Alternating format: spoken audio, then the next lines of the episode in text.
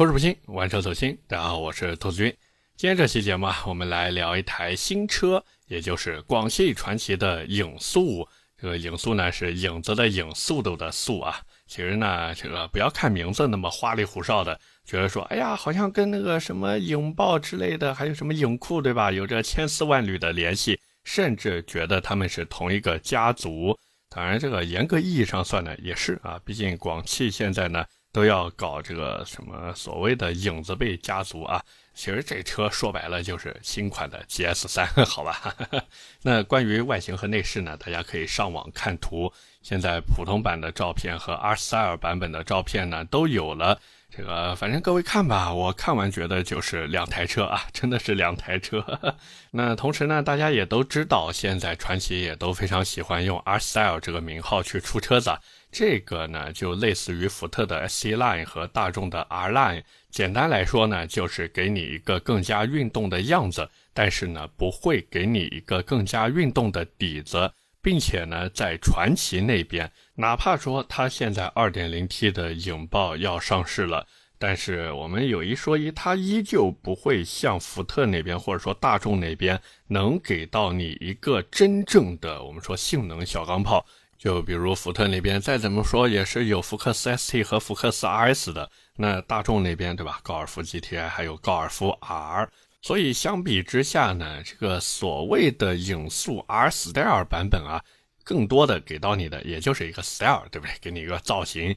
其实相比于一些国产 SUV，尤其是这种小型 SUV 来说呢，GS 三我觉得它还是有一个比较好的地方，就是它是有传承的。我们在这边呢，也是简单的来说一说，好吧？它呢，这个车子是从一七款开始亮相的，虽然当时有一个 1.3T 版本，还有一点五升版本，当然大家也都知道啊，这个 1.3T 买的人不算多，不过1.5升卖的呢，真的还可以，主要就是因为当时它的定价比较低嘛，像1.5升版本7.38万到8.88万的价格，三个手动挡配置任你选，自动挡呢用的也是 6AT 变速箱。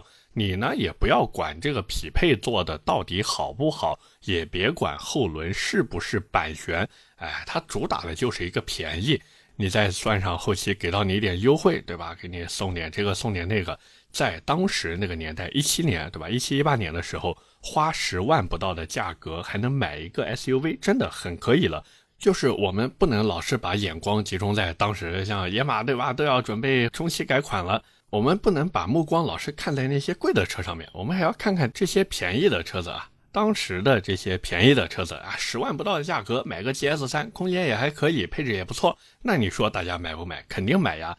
但是呢，到了一九款，这个 有点混乱啊，真的有点混乱。甚至我可以说，这是在 GS 三这个车型历史里面最混乱的年代，没有之一。当时一点五升的版本没有变，继续卖，但是呢，多了一个一点五 T 的版本。可是注意了，这个 1.5T 版本有配 6AT 的，也有配七速干式双离合的。而且我真的不知道广汽传祺那边怎么想的，那会儿 1.5T 加上七速干式双离合的版本，它的定价竟然比 6AT 的还要高。那我就想请问各位了，你买哪个？对不对？有 6AT 在那儿，我还买你干式双离合。我这个啊，本来这个预算就不高，然后我还要再冒着这个干式双离合出问题的风险，那我图什么呢？是不是？所以大多数人去买呢，还是买1.5升的版本。说白了，大家买 GS 三图的就是一个便宜。你东西再好，不好意思，我没有那么高的预算。我但凡预算抬上去了。哪怕我不看别家的车子，我就认你广汽传祺，那我是不是也可以买 GS 四呢？对吧？那四比三大我是知道的嘛，是不是这个道理？可是我不知道为什么到了二零款的时候，这个 GS 三呢炒了一个冷饭。其实呢，也就是调整了两个配置，但是他们依旧把这个算作一个年度款。当然那时候呢，这车甚至可以说已经被打入冷宫了，所以炒冷饭嘛，很正常，对吧？冷宫里面炒出来的饭能热乎吗？是不是？那实际原因呢也很简单，那会儿传奇的心思啊都在他们自家的 GS 四上面，包括后来二一款 GS 三来了呢，也是 copy 了一下二零款 GS 四的设计。不过有一说一啊，那会儿到了二零款的时候呢，干式双离合的版本终于是没了。那个二零款车型啊，主打 1.5T 加上 6AT，辅助销售的呢是手动加1.5升的版本，包括整体的定价呀也稍微进行了一些调整。所以最后的销量呢还行吧，卖的还行，但是没有 GS 四那么好。不过最起码有人买了，不会像之前那个样子，对吧？没人买。当然口碑呢，这个大家也不要管口碑了，是不是？这个主要消费者的感情呢被伤到了。那到了后来的二二款配置也进行了一个精简，现在据说这个二二款还有一点库存，可是价格呢也就那样。包括当时这个二二款车型还在生产的时候啊，其实终端的优惠也不大。那些 4S 店在卖这些车子的时候呢，也就是带着卖一卖，毕竟大多数人买的都是 GS 四嘛，所以这个车怎么说呢，颇有日系车的味道，就是不优惠爱买不买啊。不过呢，各位如果关注过这个 GS 三的，应该也都知道，就是这车再怎么变，但是底盘是不变的，后轮万年不变的版权，包括这个现在的这个新的影速啊，其实呢后轮用的也是一套版权。不过有一说一，轴距变长了，现在轴距变到了两千六百五十毫米，我如果没记错的话，应该是比老款多了九十毫米。那对于这种车子来说呢，九十毫米轴距的增长确实很不错。那么聊到现在呢，其实关于这车的价格我们还没说啊。当时预售价的时候，我记得是八点八万到十一点二万。那现在正式上市了，四款车型卖八点五八万到十一点一八万。其实呢，你说有什么区别吧？就是配置上有点区别，全系动力系统都是一点五 T 加上七速湿式双离合。各位没有听错，他们终于换上湿式双离合了。不过取消的呢是六 AT。当然，我觉得各位也不要觉得说，哎呀，这没有六 AT 我就不买了。因为相比之下呢，六 AT 的换挡逻辑确实有点笨，并且呢，整体的油耗表现也有点高。所以我估计厂家那边想的呢，就是我保证你的一个怎么说，就是油耗表现，然后还保证你的一个驾驶体验。所以呢，我就不用六 AT 了，对吧？而且现在湿式双离合也没有那么不稳定嘛。所以说到底就是一个取舍问题，对不对？当然还有一个原因啊，我觉得就是六 AT 的采购成本摆在那个地方。相比之下呢，广汽传祺自己做的这个七速湿式双离合，哎，这个自家产东西自产自销嘛，成本都好说啊，都好说。那么既然是聊这台车呢，外观内饰大家去看，对吧？我呢就简单说一下这车的一些亮点。第一个呢，就是这车的尺寸确实挺大。车身呢，最长做到了四千四百多毫米，像常规版的是四千四百一十毫米，然后 R Style 版本呢就是四千四百四十六毫米。当然，我也知道，可能有些朋友说，哎，这个车长也没什么亮点嘛，对不对？但是轴距确实很长，两千六百五十毫米的轴距已经可以媲美一些紧凑型 SUV 了，所以它这个车子内部空间，我是觉得不用太担心。那再一个呢，就是它毕竟是主打这个空间和家用嘛。所以这一次影速呢，它也是给后排做了一个全屏放倒的设计，包括行李箱还有一个二级调节，这样子呢，座椅放倒以后，它能与行李箱的地毯齐平。用官方的说法是化身一米八的豪华大床。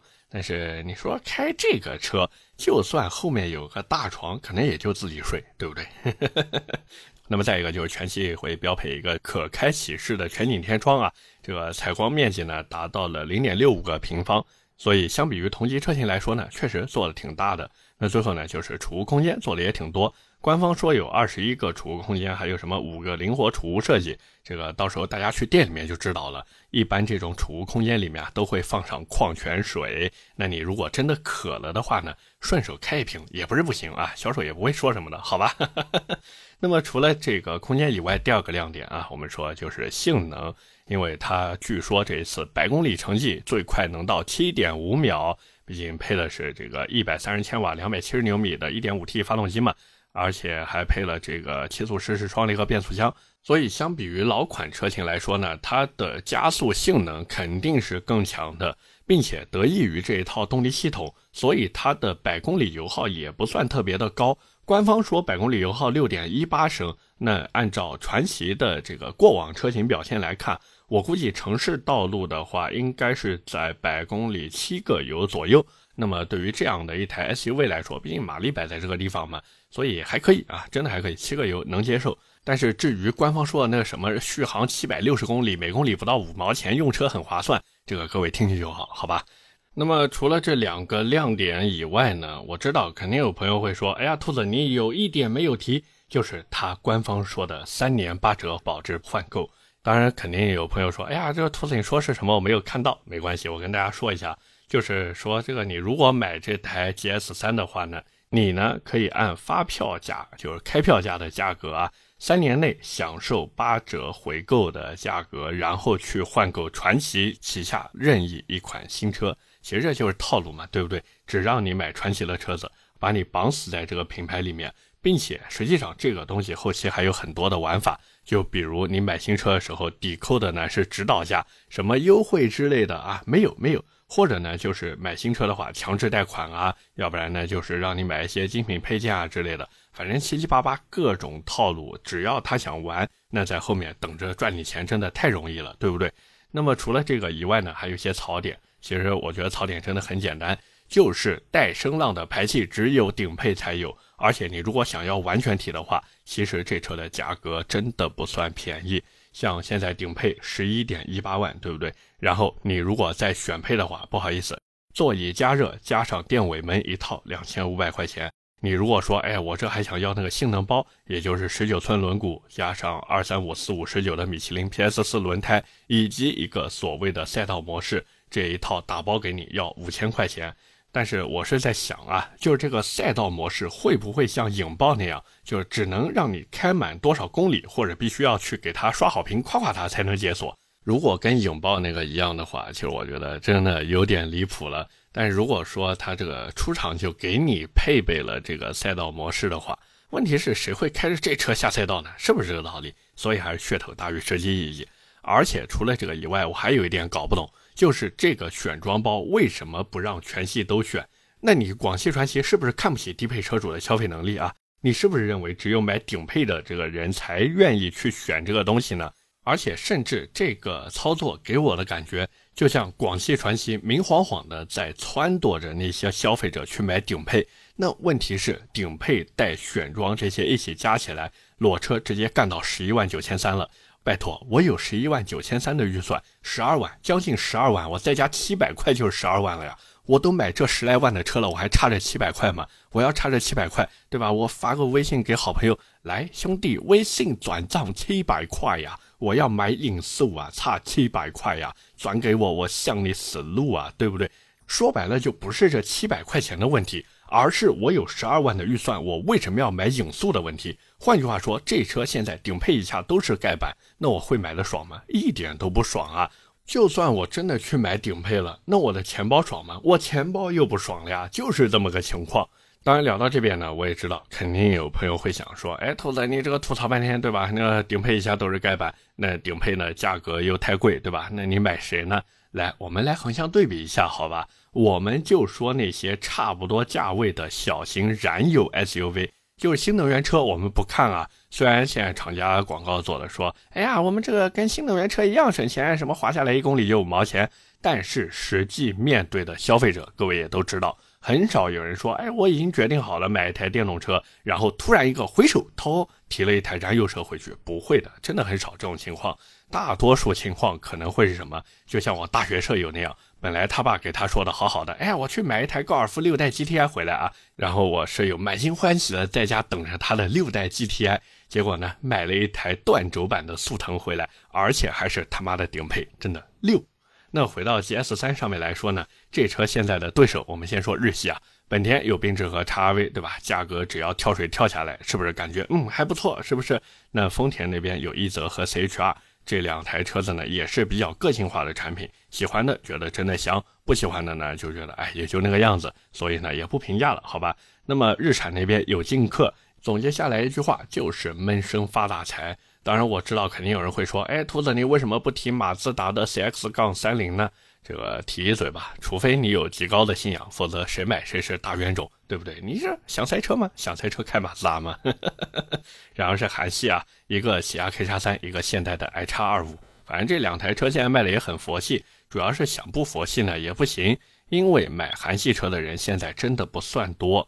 但是你说这两台车有什么特别大的毛病吧？我这个觉得吧，没有，真的没有，真的没有什么特别大的毛病。品牌就是现在韩系车最大的毛病，言简意赅，对不对？那么当然，大家也都知道，韩系还有一个难兄难弟，就是美系，对吧？大家不是常说嘛，美系、韩系难兄难弟。像美系那边通用的昂克拉，之前卖的也是一塌糊涂。当然，这也跟通用自己有关系，对不对？你说给昂克拉出一个三缸版本，你这不是马桶里面插吸管捉屎吗？是不是这个道理？包括你去 4S 店问的话呢，现在这个昂克拉已经没车了。雪佛兰那边呢，倒是有一个新出的创酷 RS，不过呢，各位看看就好，销量也是不太给力，主要呢是优惠没有到位。之前我记得优惠好像就几千块钱，那对于那些习惯了进店就听销售说优惠五万的消费者，你只要去雪佛兰或者别克的 4S 店里面问一款车，销售都是直接伸出手五万，对吧？五万先给你优惠五万，其他我们再谈。那你说几千块钱的优惠幅度，你这跟我在开玩笑吗？是不是？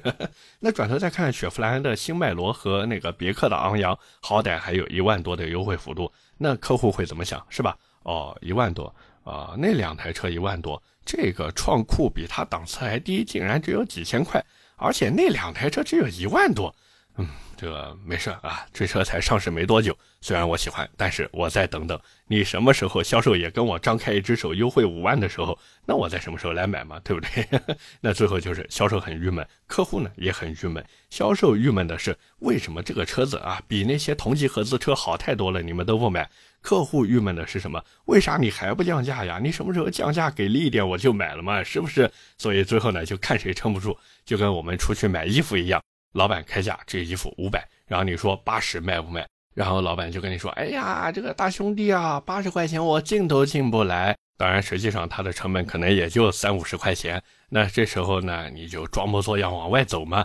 店主这时候就啊，你走吧，你去比价吧。等你真走了，他又追出来：“哎呀，这个大兄弟，这样我们让一点啊，不行，一百块钱你拿走算了。”那最后再还还价，看看价，对吧？通用现在跟消费者之间就是这么一个讨价还价的博弈关系。所以，对于那些通用的车子，各位记住了，你不买我不买，明天还能降二百，好不好？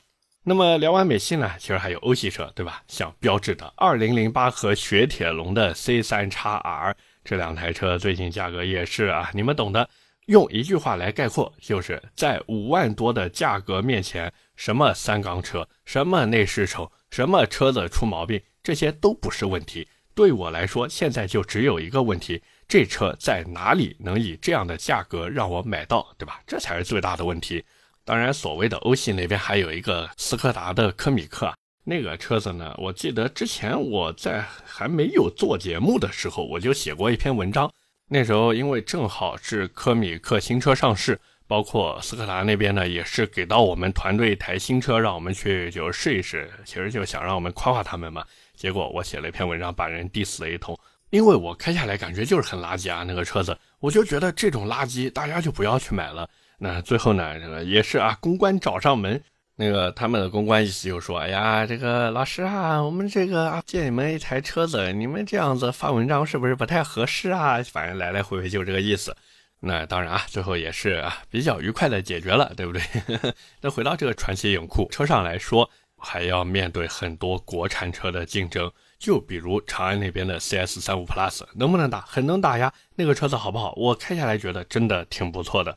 你如果只是买一个刚需代步买菜 SUV 的话，那 CS 三五 Plus 的配置，但凡你只要不买最低配，那真的已经可以说是非常够用了。包括除了长安，还有吉利那边的缤越和 icon，是不是也能和影速产生一个竞争关系呢？以及换成四缸机的领克零六，现在卖的真的挺不错的。毕竟年轻人嘛，你说买吉利、买长安不行不行不行，但是你让他买领克，嗯，很有个性，我喜欢，多花几万块没问题。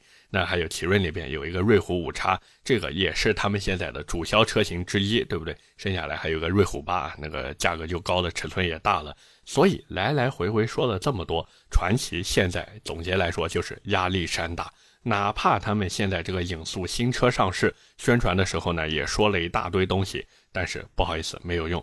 而且整个宣传其实充满了套路，包括什么月供最低六十六块钱啊。还有什么？这个车子有排气声浪啊，就是想让客户误以为自己八九万买来的车子也有声浪嘛。可是问题就来了呀，人家又不是不去你 4S 店试驾，这个哪怕开都不用开。我跟各位说，开都不用开，问一问销售就知道实际情况是什么。那他会怎么想，对不对？是不是觉得自己被骗了呢？那当他觉得自己被你蒙了以后，还会对你这台车有多少好感？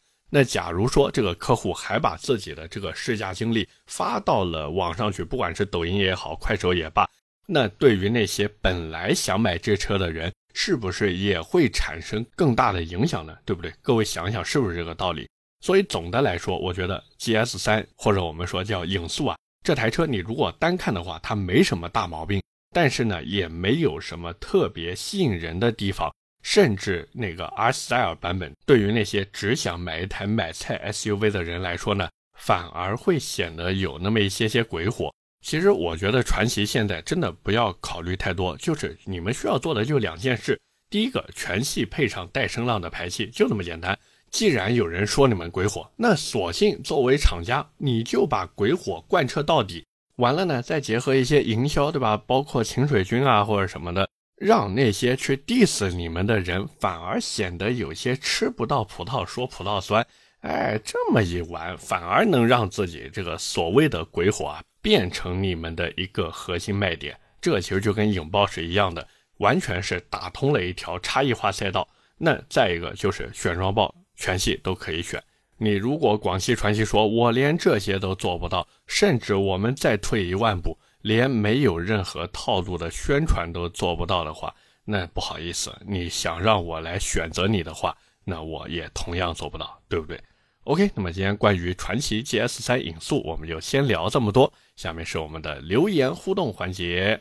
那么在今天这期留言互动环节开始之前呢，也是跟各位再说一件事儿，就是我的微博已经开通了，大家上微博搜索“百车全说兔子”。就可以找到我的微博，各位呢也不用怕找错啊，因为我是加微的啊，有个黄微在里边。哎呀，咱这现在也是加微的人了。那我呢也是会在微博上面分享我对一些车子的看法，包括还有我的一些生活日常。像前几天我就发了一个我和我老婆出去吃夜宵的那个日常啊。然后呢，我就看有朋友在底下说：“哎呀，兔子你好帅啊！” 哎呀，这说的我都有点不好意思了。哎，就是帅，嗯，就是帅。所以不管怎么说呢，还是请各位关注一下，好不好？微博搜索“百车全说兔子”就可以找到我，然后点个关注。真的感谢各位。那么回到我们的留言互动上来说呢，上期节目我们聊的是魏牌蓝山这个车子呢，最近在网上，最起码在微博上声量还是可以的。虽然长城口口声声的说啊，我们要花一千万去打击水军，但是针对魏的这个消息，包括一些评论区呢，呃，水军的事情，要不然啊，考虑一下自己先打一下自己。那么第一条留言啊，来自 D Y L A N 七三幺，他说我听到的消息就是关于魏牌蓝山的消息啊，是起步价会做到三十左右，并没有那么夸张。毕竟今年魏的策略就是要拉低售价，以价换量。这个非常感谢这位朋友的分享啊！但是从我自己的角度出发呢，我是真的为他们其他的车子捏一把汗，尤其是他们的摩卡插混。毕竟摩卡插混现在定价二十九万五到三十一万五，那如果说这个蓝山比它大那么多呢，只弄一个三十万左右的起售价的话，那这个摩卡是更加卖不出去了。摩卡卖不出去的话，带着拿铁其实也不好卖。拿铁如果不好卖的话，那请问一下，马奇朵又怎么卖呢？所以这个真的是一个连锁反应。除非说魏牌就铁了心了，我现在就主打蓝山，什么马奇朵、摩卡拿铁，我全都不管了，爱买不买，对不对？那这个游戏游戏。但是对于那些买了摩卡拿铁、马奇朵这些人来说，是不是我们说有点背刺老车主的意味在里面？甚至有那么一点不公平，对不对？下一条留言来自小摸鱼怪，他说：“我就冲着蛤蟆脸打算买领克。”这个其实是我在上期节目里面说，就是我接受不了这个蛤蟆脸。其实我也不是接受不了蛤蟆脸，主要就是我觉得领克如果去掉了那两个蛤蟆眼睛的话呢，会更加的好看一些，更加战斗一些。毕竟网上也有把那两个灯去掉的效果图，尤其是像零三加那个打眼一看。不就是道奇战马的青春版吗？那对于我这种比较喜欢美汽车的人来说，你如果能让我花个二三十万，然后买到一台啊非常具有美式肌肉风情的这种小车子，因为道奇战马那车虽然很帅，但是开起来呢也挺费劲的，毕竟车厂摆在那个地方嘛。所以领克如果对吧，能做出这种颇有美式风情，而且他们的零三加性能也不差，对吧？这种车子对于我来说才是更加的有吸引力。当然，我并不是说领克现在的蛤蟆脸有多丑，最起码对于这个车子，包括这个品牌来说，他们已经做出了自己独特的风格。这一点相比于很多国产品牌来说是非常难能可贵的事情。因为大家也都知道，现在很多国产品牌的车子，他们都是在一味的跟风。你家有贯穿式尾灯，我家也做；你家做封闭式格栅，我家也做；你家这个对吧？做什么？反正我家就跟着做。包括前段时间大家也都看到了，网上有一张图啊，当然没看到的也可以上网搜一下，就是几台电动车摆在一起，你如果把标给盖上，单看前脸的话，你都分不清哪一家是哪一家的产品。所以，相比于这种，尤其是外形设计的同质化来说，领克虽然蛤蟆脸我不太能接受，但是它确实很有自己的特色。最后一条留言来自代代 R A U L，他说：“哎，又是个六座 SUV，就是讲蓝山啊，又是四十多万的车，又是五百万内啥之最吗？人家那个是奶爸车，魏牌这个难道是辣妈车？其实我觉得这个辣妈车的称号真的挺不错的。”不过呢，不应该给未来用，因为在长城的规划里面，魏主要面向的是有一定收入基础的男性客户。那那种辣妈车应该给哪个牌子用呢？我相信你应该想到了，就是欧拉，对不对？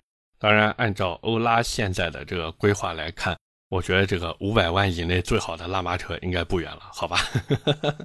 OK，那么以上就是我们今天这期节目的全部内容了，也是感谢各位的收听和陪伴。我的节目会在每周一和每周四更新，点赞、评论、转发是对我最大的支持。各位如果还有什么想听的车或者想聊的话题，也欢迎在下方评论区留言。我们下期节目接着聊，拜了个拜。